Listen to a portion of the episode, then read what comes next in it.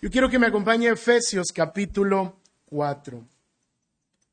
Efesios capítulo 4. Y a este sermón yo le titulé Perfeccionados en medio de la imperfección. Perfeccionados en medio de la imperfección. Y ahorita va a entender el porqué del título de mi sermón. Voy a dar lectura de los versículos 11 al versículo 16 y después comienzo a exponer el texto. Efesios capítulo 4, verso 11 al verso 16. Dice la palabra del Señor, y él dio a algunos el ser apóstoles, a otros profetas y a otros evangelistas, a otros pastores y maestros, a fin de capacitar a los santos para la obra de ministerio, para la edificación del cuerpo de Cristo, hasta que todos lleguemos a la unidad de la fe y del pleno conocimiento del Hijo de Dios, a la condición de un hombre maduro, a la medida de la estatura de la plenitud de Cristo. Entonces ya no seremos niños, sacudidos por las olas y llevados de aquí para allá por todo viento de doctrina, por la astucia de los hombres, por las artimañas engañosas del error. Más bien, al hablar la verdad en amor, creceremos en todos los aspectos en aquel que es la cabeza, es decir, Cristo, de quien todo el cuerpo, estando bien ajustado y unido por la cohesión que las coyunturas proveen, conforme al funcionamiento adecuado de cada miembro, produce el crecimiento del cuerpo para su propia edificación en amor. Y es así como el apóstol Pablo nos enseña y nos muestra cómo es que cada uno de los hijos de Dios, de los creyentes, van a ser perfeccionados. Y el plan de Dios es que seamos perfeccionados en medio de nuestra iglesia local. Hace algunos años conocí una persona muy devota a Dios. Cuando yo tuve mi primer conversación con esta persona, sus palabras literalmente solo fueron palabras de Dios. Salían de su boca textos bíblicos, me citaba muchos versículos. En todo lo que ella decía, hablaba con mucha elocuencia acerca de los principios de Dios. Y después de un rato de estar platicando, yo empiezo a notar algo muy extraño. Ella hablaba muy bien de Dios, pero hablaba muy mal de los cristianos. Ella hablaba muy padre de Jesús y de su obra y de lo contento, de lo contenta que estaba con la obra de Jesús en su vida, pero hablaba mal de los pastores y se quejaba de las iglesias. Así que yo, hice la, la, pregunta del millón porque me parecía muy extraño. Había algo que no estaba en la misma sintonía. Ella hablaba muy bien de Dios, de Jesús, pero hablaba mal de la iglesia, de los cristianos y de los pastores. Entonces le hice la pregunta que debía hacerle. ¿Y usted, hermana, dónde se congrega? ¿Qué creen que me dijo? Yo no voy a ninguna iglesia. Yo no la necesito. Y usó la clásica frase de aquellas personas que se rehusan a obedecer a Dios de congregarse. Y ella dijo, yo tengo mi relación personal con Dios. Hermanos, ¿cuántos de aquí conocen a personas que dicen que aman a Jesús o que aman a Dios, pero que no les interesa nada de la iglesia? Usan frases como estas, no, no, no, eso de la iglesia es cosa de hombres. Usa frases como estas, yo tengo mi relación, yo en mi casa leo mi Biblia. No necesito ir a ese lugar, no necesito que nadie me enseñe la Biblia. O esta es una de las mejores frases que yo he escuchado de estas personas. Yo no voy a la iglesia porque la iglesia está llena de hipócritas. Siempre que me dicen esa frase yo les digo, bienvenidos, hay un lugar para uno más. Siempre hay espacio para otro más. Tal vez tú conoces a alguien así. Seguramente has platicado con alguien así, tal vez un amigo, tal vez un familiar, o en todo caso, a lo mejor tú piensas de esa manera, o has pensado de esa manera. Y mira, yo no soy profeta ni creo en los profetas, pero tal vez algún día vas a pensar así cuando alguien te lastima en tu iglesia. No, eso de la iglesia es puro rollo. Y sinceramente, cuando yo escucho a estas personas y entonces empiezo a indagar un poco más sobre por qué tiene ese sentimiento, la mayoría de esas personas han sido lastimadas en su iglesia local. Y en un deseo genuino de crecer en sus vidas, en un deseo genuino de encontrar a Jesús, lo único que encuentran es un montón de, de gente imperfecta y pecadora.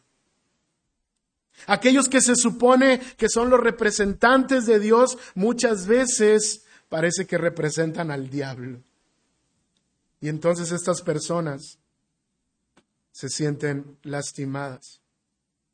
Y es que mis hermanos, esa es la realidad de nuestras iglesias locales. No existe ninguno solo dentro de nuestras iglesias que no sea un pecador. Todos somos pecadores. Y justo la iglesia está formada por un montón de pecadores, un montón de gente imperfecta, un montón de gente que sigue batallando con hábitos, con costumbres, que sigue luchando. Por eso estamos aún en este mundo caído, deseando que Dios siga transformándonos, porque seguimos luchando. Pero ¿sabe qué? Así le plació a Dios formar a su iglesia.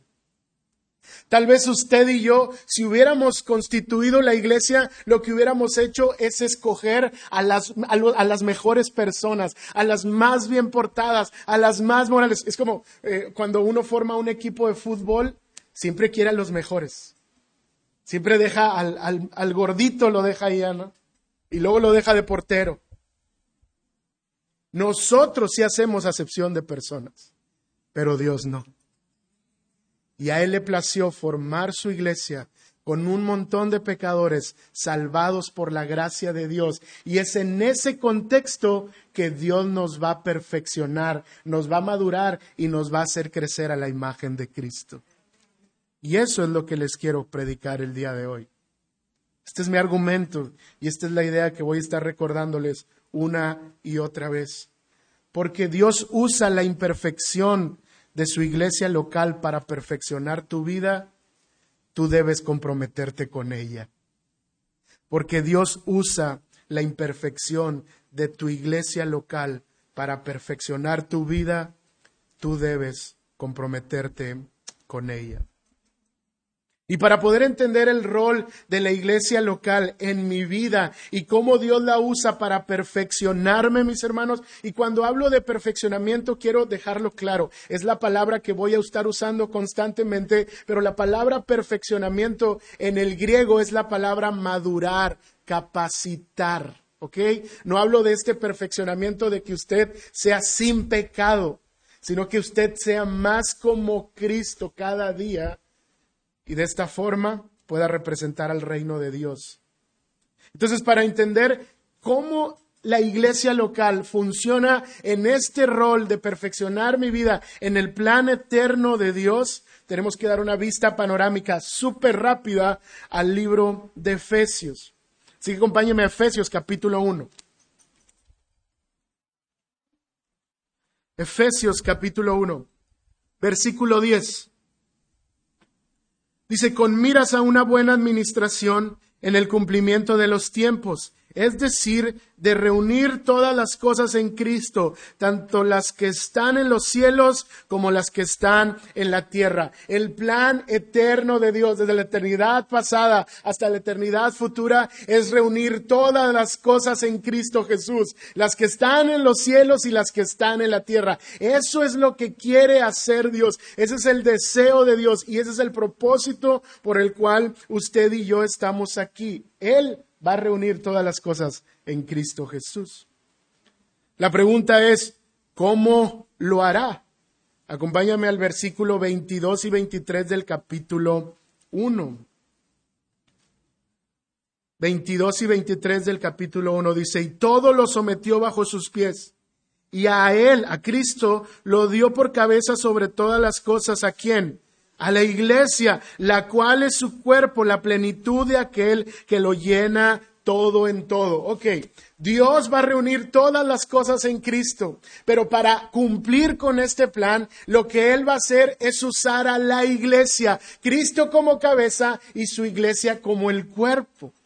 O sea que usted y yo estamos en el plan eterno de Dios para que Él pueda cumplir con ello. Y la pregunta es, bueno, ¿y cómo lo hará con nosotros? Capítulo 3, versículo 10. De este modo, la infinita sabiduría de Dios puede ser dada a conocer ahora por medio de la no los escucho, hermanos, por medio de la iglesia a los principados y potestades en los lugares celestiales. Ok, ya va tomando forma. Dios quiere reunir todas las cosas en Cristo, que están en los cielos y las que están en la tierra. Y Él va a usar a la iglesia para que cumpla con ese propósito. ¿Cómo lo va a hacer? Bueno, a través de la iglesia Dios va a mostrar su sabiduría, su belleza y su grandeza. Ok, Señor, ¿cómo vas a hacer eso conmigo? Si cuando nosotros nos volteamos a ver, pues no vemos así como que tanta belleza y grandeza y radiantes, ¿no? ¿Cómo vas a hacer eso? Bueno, capítulo 4, capítulo 5 y capítulo 6 nos explica cómo es que la iglesia va a dar a conocer la sabiduría de Dios.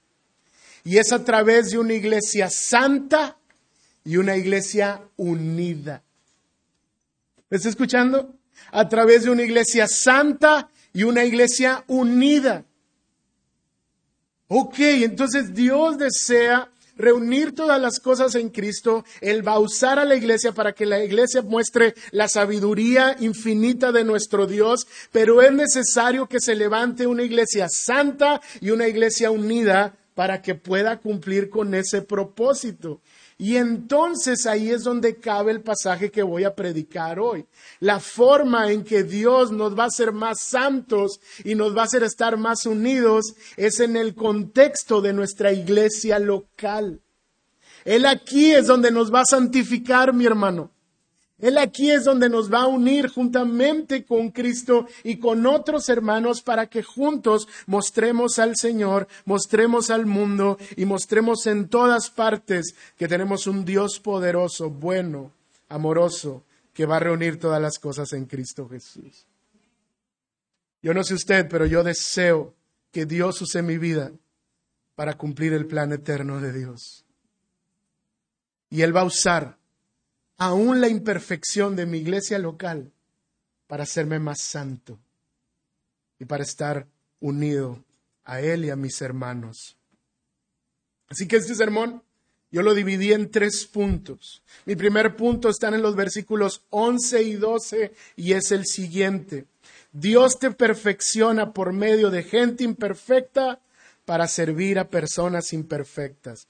Dios te perfecciona por medio de gente imperfecta para servir a personas imperfectas. Y dice la palabra de Dios, y Él dio a algunos el ser apóstoles, a otros profetas, a otros evangelistas y a otros pastores y maestros, a fin de capacitar a los santos para la obra del ministerio, para la edificación del cuerpo de Cristo mis hermanos, Dios conoce que el corazón del hombre es un corazón orgulloso. Dios sabe que el corazón del hombre es un corazón rebelde, un corazón que está huyendo constantemente de Dios, está huyendo constantemente de la autoridad de Dios, está constantemente en desobediencia. Y es por eso que Dios necesita extender su mano de gracia para cambiar nuestro corazón de piedra, poner un corazón de carne, darnos la fe, abrir nuestros ojos y añadirnos a su pueblo.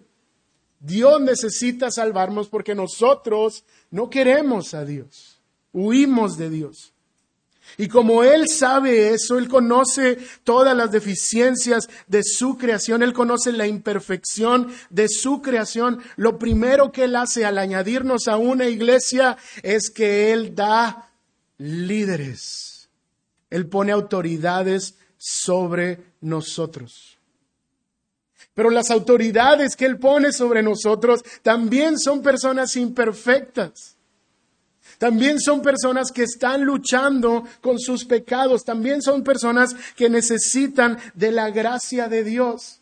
Pero el hecho que Dios ponga líderes sobre nosotros habla de que Dios nos ama tanto que todos los ministerios que Él ha constituido para su iglesia son regalos de Él.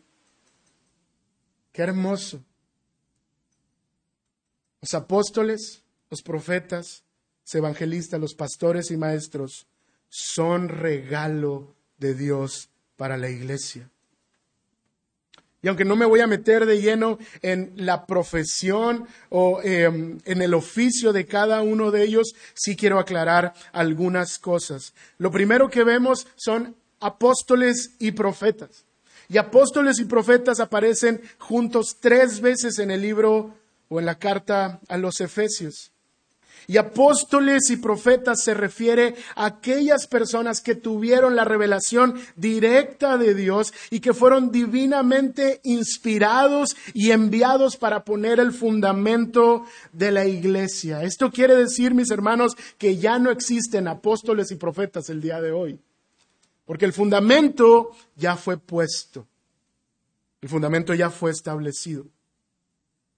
Después vemos otro grupo de personas que son los evangelistas y los evangelistas son aquellos hombres que están de manera itinerante viajando, llevando el evangelio a distintas partes, estableciendo y plantando iglesias. El apóstol Pablo era un evangelista. Y por último, vemos a los pastores y maestros, que es un solo oficio. Y los pastores y maestros son el ministerio, son el oficio en el cual quiero enfocarme porque son aquellos hombres puestos por Dios en las iglesias locales para gobernar y administrar la grey de Dios. Los pastores y maestros son a los que constantemente nosotros estamos viendo en nuestras iglesias. Así que Dios, conociendo nuestro corazón rebelde y falto de autoridad, Él pone autoridades sobre nosotros para que puedan guiar nuestra vida hacia Cristo Jesús. Pero hay un problema. El asunto con estas posiciones de liderazgo y de autoridad es que también son imperfectas. Y muchas veces nosotros, mis hermanos, escuchamos la palabra autoridad y lo más probable es que pensemos en reglas, en prohibiciones, en castigo. Cuando hablamos de liderazgo, se nos viene a la mente un liderazgo tirano, enojón, airado. Cuando hablamos de jefe, se nos viene a la mente el jefe del trabajo que tenemos injusto. Cuando pensamos en autoridad, pensamos en el papá abusador que tuvimos. Cuando hablamos de autoridad, tal vez pensamos en el pastor que abusaba de su poder y de, su autoridad. Y entonces tenemos como una, oh, yo no quiero eso. De hecho, hace algunos años fui a predicar a una iglesia. La iglesia no es una iglesia saludable, pero yo estaba aprovechando la oportunidad que, que me dieron de ir a predicar para poder llevar el Evangelio. Dentro de ese evento de jóvenes había otros pastores. Y uno de esos pastores llevaba algo que ellos le llaman escudero. ¿Ha escuchado hablar del escudero? Bueno, el escudero no es más que la chichincle del pastor pero le pone nombre para que no se oiga tan feo, ¿no? Y entonces a este escudero lo que hacen es que le prometen que si él le sirve fielmente al pastor, algún día va a ser como el pastor. Y entonces estos muchachos jóvenes deseosos de poder, de reconocimiento, de púlpito, andan detrás del pastor y lo que él quiera, le cargan el celular, le cargan la mochila, le pagan el café. Y entonces estos pastores abusadores se aprovechan de ellos. Y recuerdo muy bien una escena que estábamos comiendo, estaba yo, estaba el pastor y estaba enfrente su escudero. Y entonces nos sirven la comida y recuerdo que a mí me trajeron, yo pues a mí sí me querían en esa iglesia, entonces me trajeron así unos chilaquiles con unos frijolitos, carnita, huevito, así bien abundante. Y cuando se lo traen a él, le faltaban frijoles y algunas cosas. Y entonces yo veo que él saca su celular y escribe por debajo de la mesa y le escribe al escudero. Y le pone, ¿no te fijas que yo no tengo frijoles ni carne? Párate y sírveme. Y entonces este muchacho lo lee, le cambia la cara y para despistarle, pastor, eh, ¿se le ofrece algo más? Ah, no le sirvieron. Agarra el, va y le sirve. Y yo me quedé, qué horrible. Qué espantoso que tengan que abusar de su autoridad así. Mis hermanos, existen hasta el día de hoy pastores que abusan de su autoridad de esa manera. Pero ese no es el fin bíblico por el cual Dios nos pone líderes sobre nosotros. Lo que dice el texto es que Él nos ha regalado a estos pastores para que capaciten nuestra vida, para que nosotros seamos perfeccionados. Así que quiero dar aquí una aplicación para los pastores que estén entre nosotros o que aspiren a ello. Pastores, nosotros no estamos aquí para enseñorearnos de la grey. Nosotros no somos pastores para manipular o abusar de las ovejas de Dios.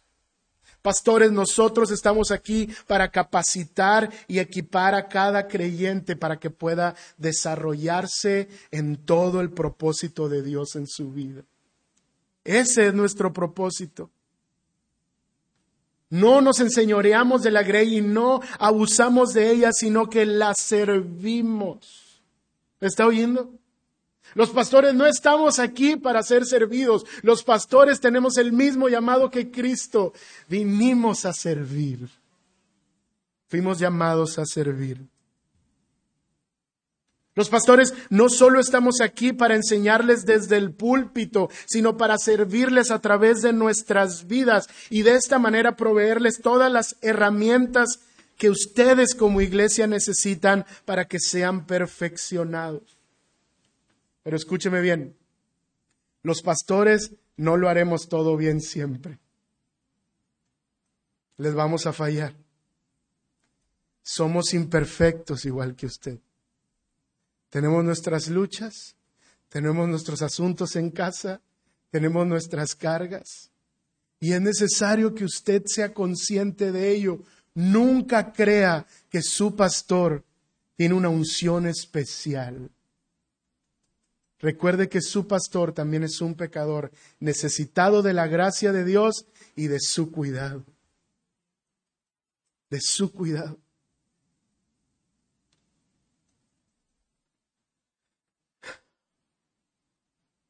Yo sé que usted tiene expectativas de su pastor, pero a veces no la va a cumplir. Pero sabe que Dios está usando a eso para perfeccionar su vida. Las cosas que no le gustan de su pastor, las, las cosas de las cuales se queja de sus pastores, bueno, Dios las está usando para que usted sea capacitado y sea perfeccionado. Aquellas cosas de las cuales sus pastores son débiles, bueno, ahí es donde el poder de Dios se perfecciona. Y cuando usted puede ver que Dios usa aún a sus pastores con sus debilidades, puede tener esperanza porque también va a usar su vida. Iglesia, Dios no te ha dado pastores porque te odia o porque quiere arruinar tu vida. Así, así, Sophie, la mayor, a veces nos dice, yo no sé por qué me dio papás. Yo no sé por qué tengo papás, solo quieren arruinar mi vida. Y sabe que a veces así pensamos de los pastores. Este pastor nomás quiere estar de metiche. Este pastor nomás quiere andar detrás de mí. No, mi hermano. El Señor te lo ha regalado aún con sus debilidades para que tú puedas crecer y madurar.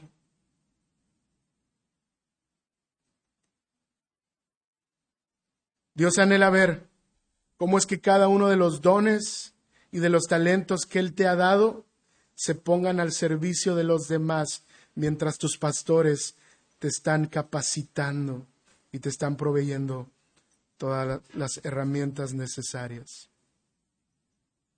Lo segundo que vemos, mis hermanos, en este versículo, el verso 12 específicamente dice, a fin de capacitar a los santos para la obra del ministerio, para la edificación del cuerpo de Cristo. Ok, Él nos añade a una iglesia local y nos da pastores.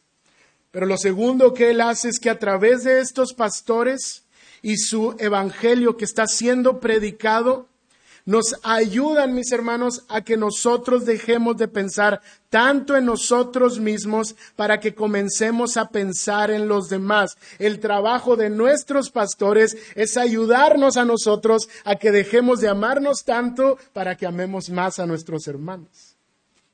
Para que muramos a nuestros propios deseos y entonces pongamos nuestros recursos, nuestra vida y nuestros dones al servicio de los demás. La iglesia local, mis hermanos, es el único lugar y es la única institución donde tus dones no están al servicio de ti, están al servicio de los demás. ¿Me está escuchando? La iglesia local es el único lugar y la única institución donde tus dones, tus talentos, tus habilidades no están al servicio de ti, están al servicio de los demás. Cuando usted llega a una empresa, y le hacen una entrevista de todas sus habilidades y de todos sus dones, la empresa está viendo por ellos mismos. Pero cuando tú te das cuenta que tienes suficientes habilidades para desarrollarte en esa empresa, no dices, voy a poner todos estos dones para que mi jefe sea más rico. No decimos eso. Dices, voy a usar todos mis dones para escalar mejores posiciones, mejor sueldo. Normalmente en todas las organizaciones los dones están al servicio de nosotros mismos, pero en la iglesia nuestros dones están a servicio de los demás. Y eso no es algo que nos gusta mucho. ¿Por qué? Porque eso requiere humildad. Eso requiere sometimiento. Eso requiere obediencia. Eso requiere que nuestro corazón ya no esté buscando su propio beneficio, sino que esté buscando el beneficio de los demás. Pero esa es la forma, mis hermanos, en que el texto nos dice que vamos a poder servir y edificar el cuerpo de Cristo. Los pastores nos proveen las herramientas, nos capacitan y nosotros con todas esas herramientas y todo lo que estamos aprendiendo y, todo lo que estamos creciendo no es para que nos lo quedemos nosotros, es para que otros puedan disfrutar de ello. Si usted está creciendo en amor, ¿sabe quién va a ser el más beneficiado? Su hermano. Si está casado, su cónyuge, sus hijos, si tiene hijos. Cuando usted está creciendo en paciencia, los esposos somos los más beneficiados. Cuando usted está creciendo en paciencia, sus hermanos son beneficiados. Así que cada cosa que Dios esté haciendo y obrando en usted es para que los demás puedan disfrutar de ello. Y así la iglesia local se está perfeccionando. De hecho, fíjese lo que dice bien el texto. A fin de capacitar a los santos para la obra del ministerio, para la edificación del cuerpo de Cristo. Pregunta, ¿de quién es la responsabilidad de la edificación del cuerpo de Cristo? ¿Del pastor? No, mi hermano. Aquí dice que los santos son los que hacen la obra del ministerio y cuando los santos están haciendo la obra del ministerio, el cuerpo de Cristo se está edificando. Muchas veces creemos, no, la responsabilidad de que la iglesia esté funcionando bien es de los pastores. Pero la Biblia nos dice, no, es de usted. Es mía es de todos funcionando como el, como el cuerpo de Cristo. Y déjeme le digo una gran verdad. Cuando usted se comprometa con su iglesia local y le empiece a servir con sus dones, ame a sus pastores, los honre, entonces va a empezar a experimentar cómo su vida también está creciendo, cómo hay una transformación interna, cómo aquellas cosas que usted veía muy difíciles de cambiar van a empezar a ser transformadas. Pero lo que usted necesita, mi hermano, es comprometerse con su iglesia y servirla al costo que sea. Y cuando hablo del costo que sea, hablo de que cuando usted se involucre verdaderamente en su iglesia local, cuando verdaderamente se involucre en las vidas de los demás, seguramente va a ser lastimado, seguramente va a ser traicionado, seguramente van a hablar mal de usted. ¿Por qué? Porque en la iglesia vemos chismosos, habemos iracundos, habemos personas con falta de perdón. Cada uno tenemos trasfondo, mis hermanos. Ahí al lado de usted hay una persona que tal vez tuvo un trasfondo de pequeño muy duro. Ahí al lado de usted tal Tal vez hay alguien que ahorita mismo en su matrimonio está teniendo muchos asuntos difíciles. Ahí al lado de usted, a lo mejor hay una mujer que fue abusada desde pequeña por algún familiar. Cada uno venimos con nuestras cargas, nuestros traumas y necesitamos que Dios intervenga para transformarnos. Y mientras tanto, Él va a usar a su iglesia, Él va a usarlo a usted para que nuestro hermano sea bendecido. Usted quiere ver que su hermano, que tal vez usted juzga, no, no, no, ese señor es muy enojón. Así, cuando te has acercado a darle un abrazo? ¿Ya viste ese hermano que, no sé, parece que no se baña? Y te has acercado a darle una ofrenda y preguntarle si tiene agua.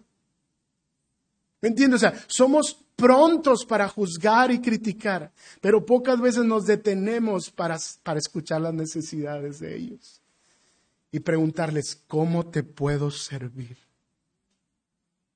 ¿Cómo puedo ayudarte para que salgas de ese hábito, de ese pecado, de ese trauma?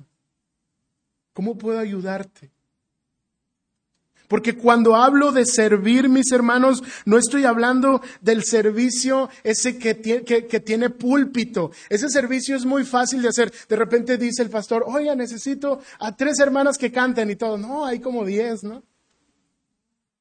Necesito a varias hermanas que vengan aquí y, y barran y limpien, y hay varias.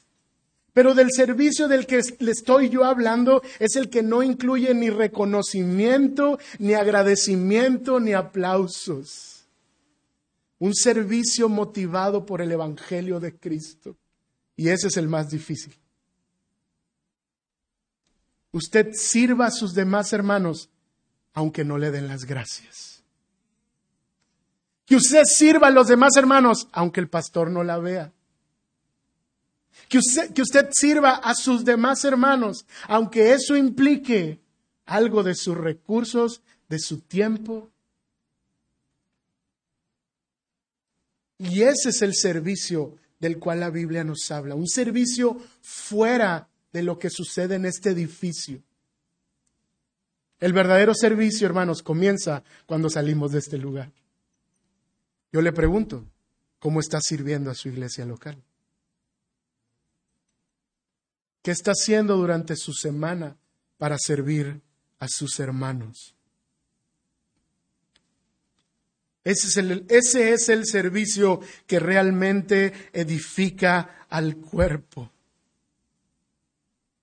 Cuando nosotros hacemos la entrevista de, del proceso de membresía, al final de la pregunta les decimos a los hermanos, ¿tienes algún don, algún talento que puedas poner al servicio de la iglesia? Y rápidamente lo que siempre escuchamos es, yo sé cantar, yo sé tocar un instrumento y yo sé enseñar.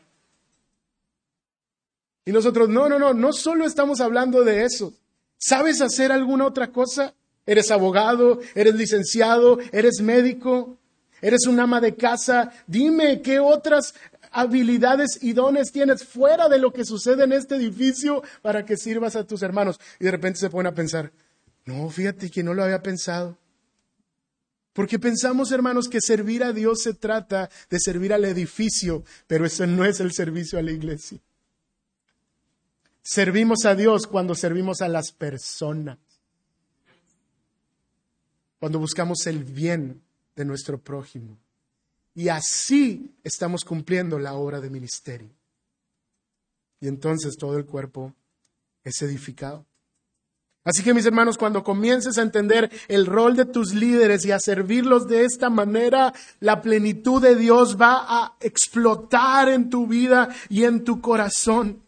¿Por qué? Porque vas a ver cómo Dios, a pesar de que tal vez no tengas ningún don espectacular, tal vez tú no sabes cantar, no sabes tocar ningún instrumento, no sabes enseñar, a lo mejor no sabes ni cocinar y dices, ¿cómo sirvo a esta iglesia? Bueno, hay otras formas de servirlas. Y vas a experimentar a Dios mismo en tu vida, Él perfeccionándote. ¿Y sabe qué? Cuando la iglesia está funcionando así, la Biblia nos promete un fin supremo, y este es el segundo punto de mi sermón, y está en el versículo 13. El fin supremo de tu perfección es llegar a ser como el único perfecto que es Cristo Jesús. El fin supremo de tu perfección es llegar a ser como el único perfecto que es Cristo Jesús. Fíjese lo que dice el verso 13, hasta que todos lleguemos a la unidad de la fe y del pleno conocimiento del Hijo de Dios, a la condición de un hombre maduro, a la medida de la estatura de la plenitud de Cristo. El apóstol Pablo les está diciendo que cuando la iglesia local entiende cómo está funcionando para el plan eterno de Dios, los líderes capacitándolos y los santos usando todos sus dones para servir al cuerpo de Cristo, entonces Él promete que nos va a ir llevando a un conocimiento mayor y estar unidos en una sola, en una misma fe, que es la fe en Cristo Jesús. Y de esta manera todos hermanos, un día seremos como el varón perfecto que es Cristo Jesús. Yo no sé, pero a mí me emociona esa promesa. Yo quiero ser como Cristo. Estoy tan lejos de ser como mi Señor. Pero sé que si yo me comprometo con mi iglesia, Él me va a perfeccionar cada día más como Él. Dios desea, mis hermanos, que toda la iglesia, como un cuerpo unido, llegue a esa misma fe y a ese mismo conocimiento.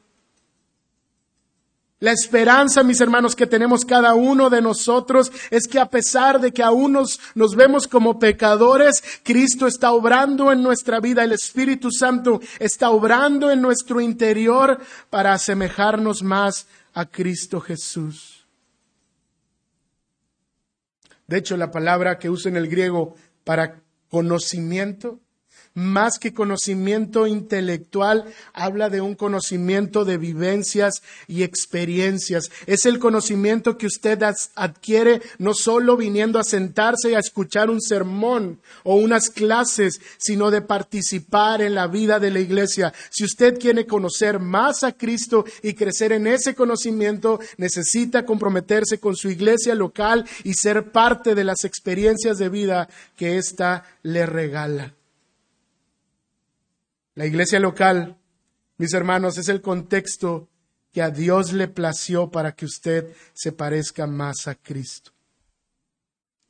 Y yo quiero que ponga mucha atención a esta verdad.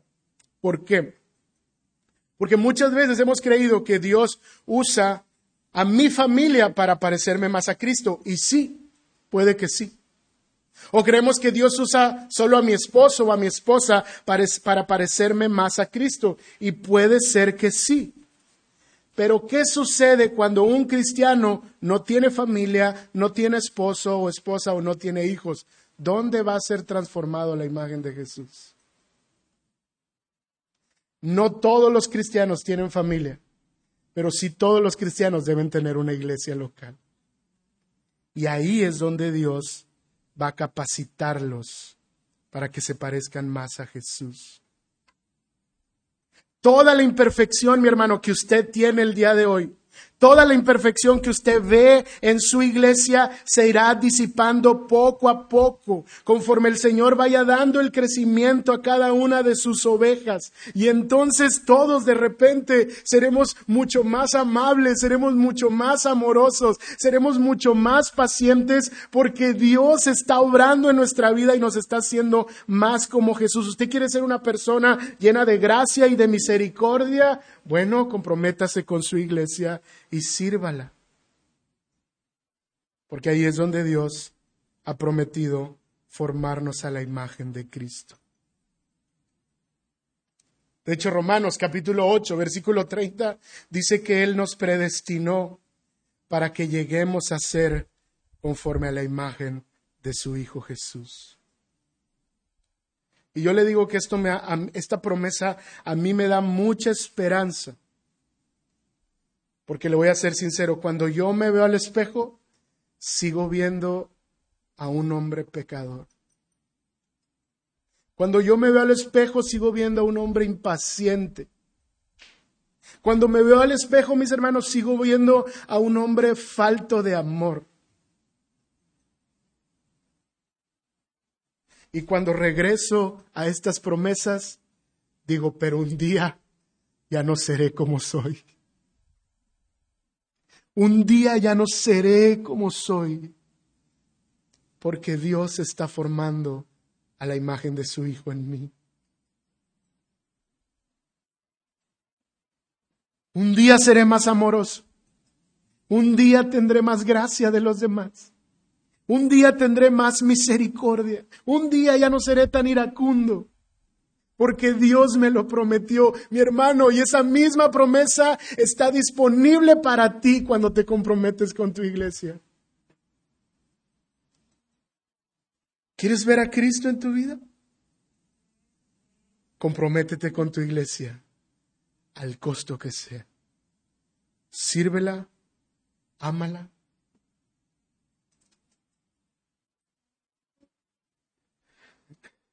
El pastor Sugel tiene una analogía entre el matrimonio y la iglesia local.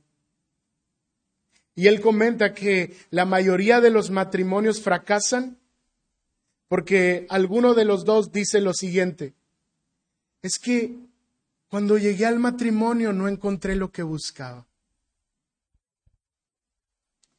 ¿Cuántos han llegado hacia el matrimonio? ilusos, ¿no? Cuando uno llega al matrimonio y quiere encontrar todo lo que buscaba, no lo va a encontrar porque la plenitud del corazón está en Cristo, no en el cónyuge. Y lo mismo sucede con la iglesia local, mis hermanos. Si nosotros venimos a este lugar que solo nos den, a solo recibir, nos vamos a frustrar y nos vamos a decepcionar porque ninguno de nosotros tenemos la capacidad de darle a usted toda la satisfacción que solo Cristo puede darle. Así que usted se compromete con su iglesia y no viene a ver qué tienen para darle, sino que usted se compromete con su iglesia para darse por completo. Igual que en el matrimonio.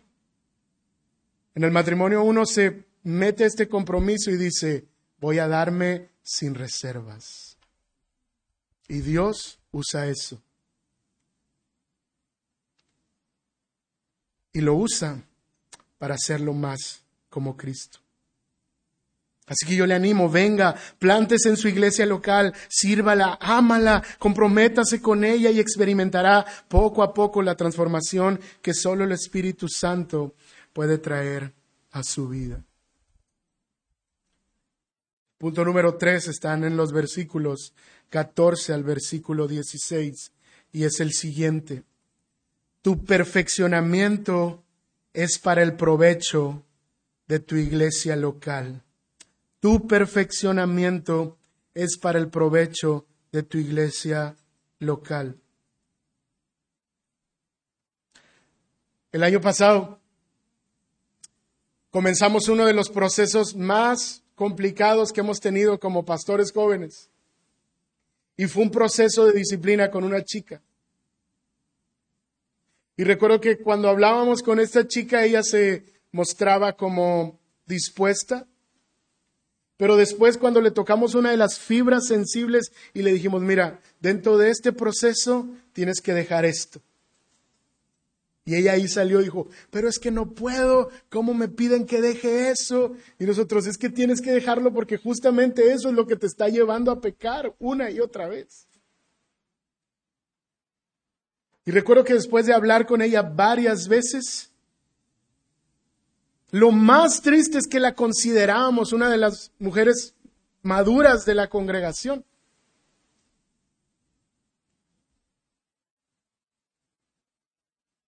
Y ella dijo algo que me pareció muy interesante y que tal vez nosotros también lo hemos llegado a pensar. Ella nos dijo, miren, sea cual sea la decisión que tomen en este proceso, yo tengo mi relación con Dios y Él me conoce muy bien. Lo que ella estaba diciendo es, aunque me excomuniquen de la iglesia, yo sigo siendo una buena cristiana. No me importan ustedes. Ese era su lenguaje. Y sabes que me di cuenta en ese momento que ella no entendía nada de la iglesia local.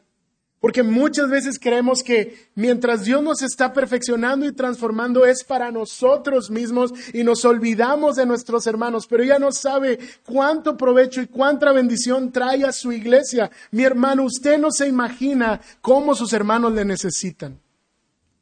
No puede pensar solo en usted mismo. Mario nos predicaba ayer, si una, si una parte del cuerpo sufre, ¿qué dice el apóstol Pablo? Todo el cuerpo sufre. Usted no puede pensar, yo me voy de esta iglesia y no pasa nada. No es cierto. Porque la obra que Dios está haciendo en usted de parecerse más a Cristo, sus hermanos la necesitan. Su iglesia la necesita. Y fíjese cómo lo dice el apóstol Pablo.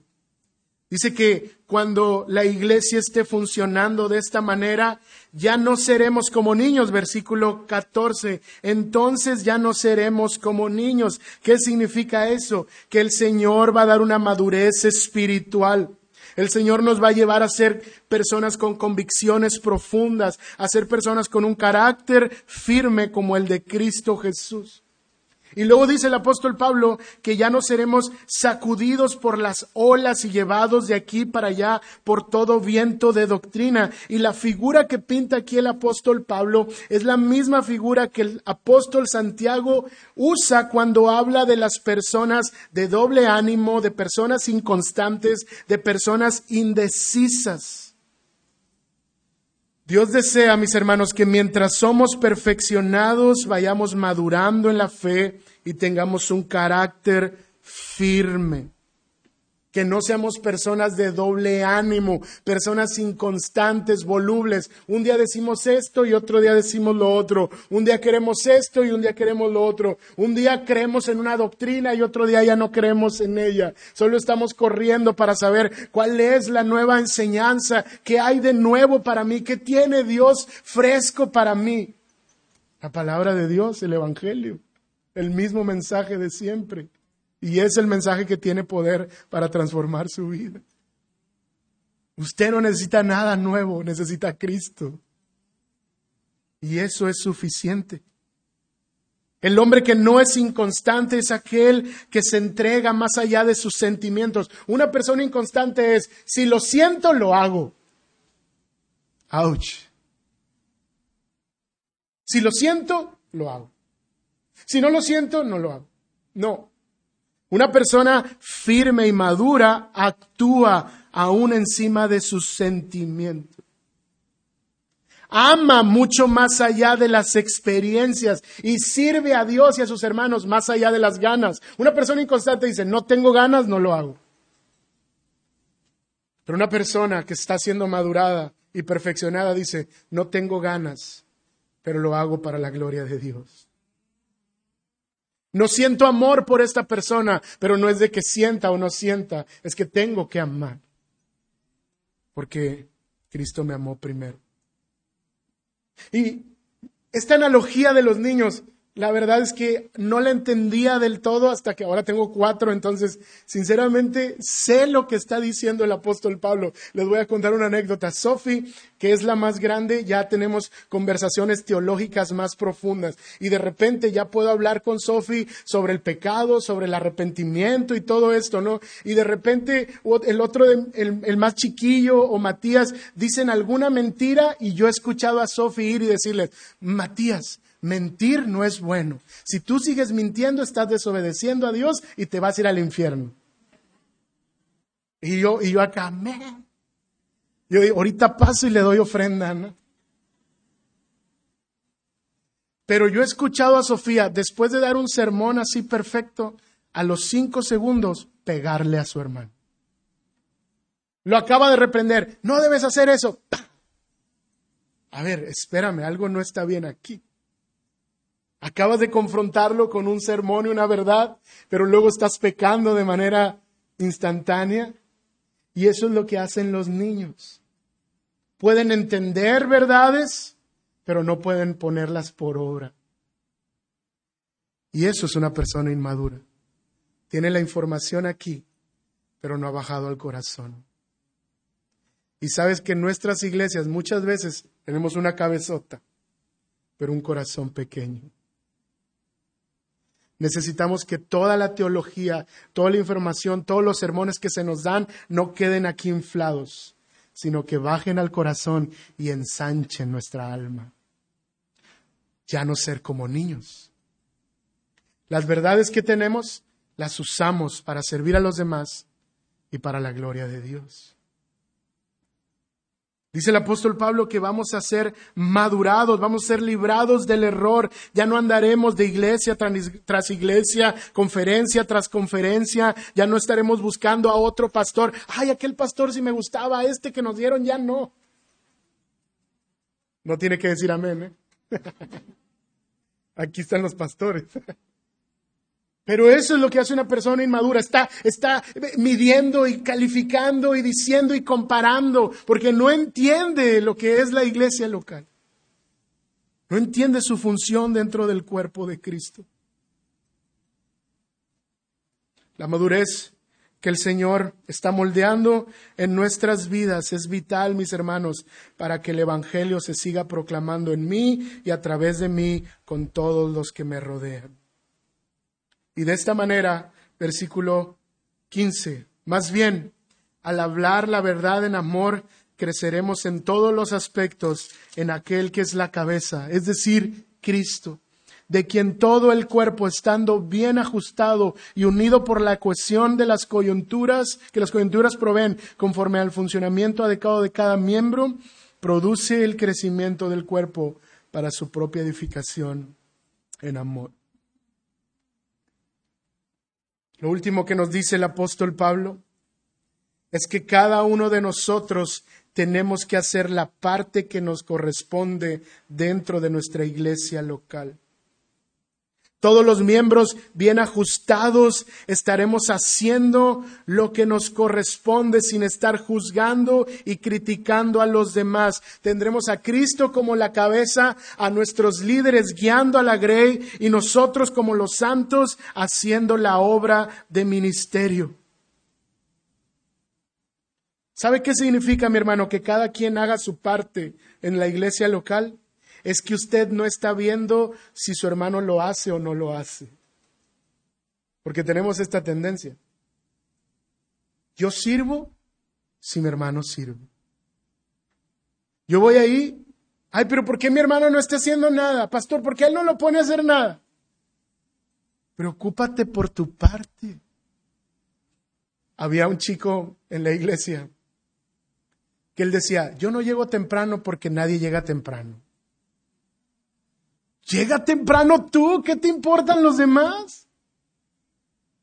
Es tu parte, es tu responsabilidad. Lo que a ti te corresponde hacer es lo que tú debes de hacer y no debes estar viendo y juzgando a los hermanos. Al contrario, debes pensar cómo puedes servirle para que tu hermano también pueda funcionar bien en el cuerpo de Cristo. Usted no va a estar esperando que lo amen para amar, usted va a amar primero. Usted no va a esperar que los demás sean generosos con usted, usted va a ser generoso primero. Usted va a estar sometido a la cabeza que es Cristo y va a ayudar a los demás hermanos para que también se sometan a la iglesia que Él les ha dado. ¿Por qué, mis hermanos? Porque Cristo ya nos amó, ya nos sirvió y ya se dio por completo a pesar de que nosotros hemos fallado una y otra vez. Por eso el apóstol Pablo dice, la cabeza es Cristo. La cabeza es Cristo. La cabeza no es su pastor, la cabeza no son sus líderes de ministerio. La cabeza que sostiene esta iglesia es Cristo Jesús y nosotros estaremos funcionando cuando entendamos eso, porque Él es el que va a ser glorificado y exaltado. Y con esto concluyo, mis hermanos. Esta persona que les conté al principio de mi sermón, la conozco desde hace ocho años casi. Y sigue sin congregarse. Ha visitado muchas iglesias y sabe que no encuentra a la iglesia perfecta. Le voy a decir por qué. Porque la iglesia perfecta no existe. Él usa la imperfección de la iglesia para transformarnos más bien. Pero sabe que después de pastorear por algunos años una iglesia local, de alguna manera yo le doy la razón a esta persona. ¿Por qué? Porque la iglesia es un lugar duro. La iglesia local, mis hermanos, es un lugar difícil. Es más, le voy a abrir mi corazón. La iglesia local es el lugar donde más he sido lastimado en mi vida. No ha habido otro lugar donde yo me sienta más inútil y fracasado que en mi iglesia local. No ha habido otro lugar donde personas que yo amo y sirvo un día me digan, me voy de aquí. Es verdad, la iglesia local es muy difícil para el corazón del hombre. Muchas veces he pensado, no puedo más y ya no quiero hacer esto. Ya no quiero que me ofendan así, ya no quiero que hablen mal de mi esposa, ya no quiero que hablen mal de mis hijos, ya no puedo. Pero déjeme le digo otra verdad. La iglesia local es el contexto donde más amor, gracia y misericordia he recibido. La iglesia local es el lugar donde más pleno y amado me he sentido. ¿Sabe por qué? Porque somos pecadores. Pero al final, la cabeza es nuestro Señor Jesucristo.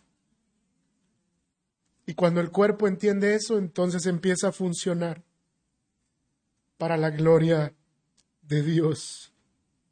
Mis hermanos, Dios usa la imperfección de su iglesia local para perfeccionar su vida.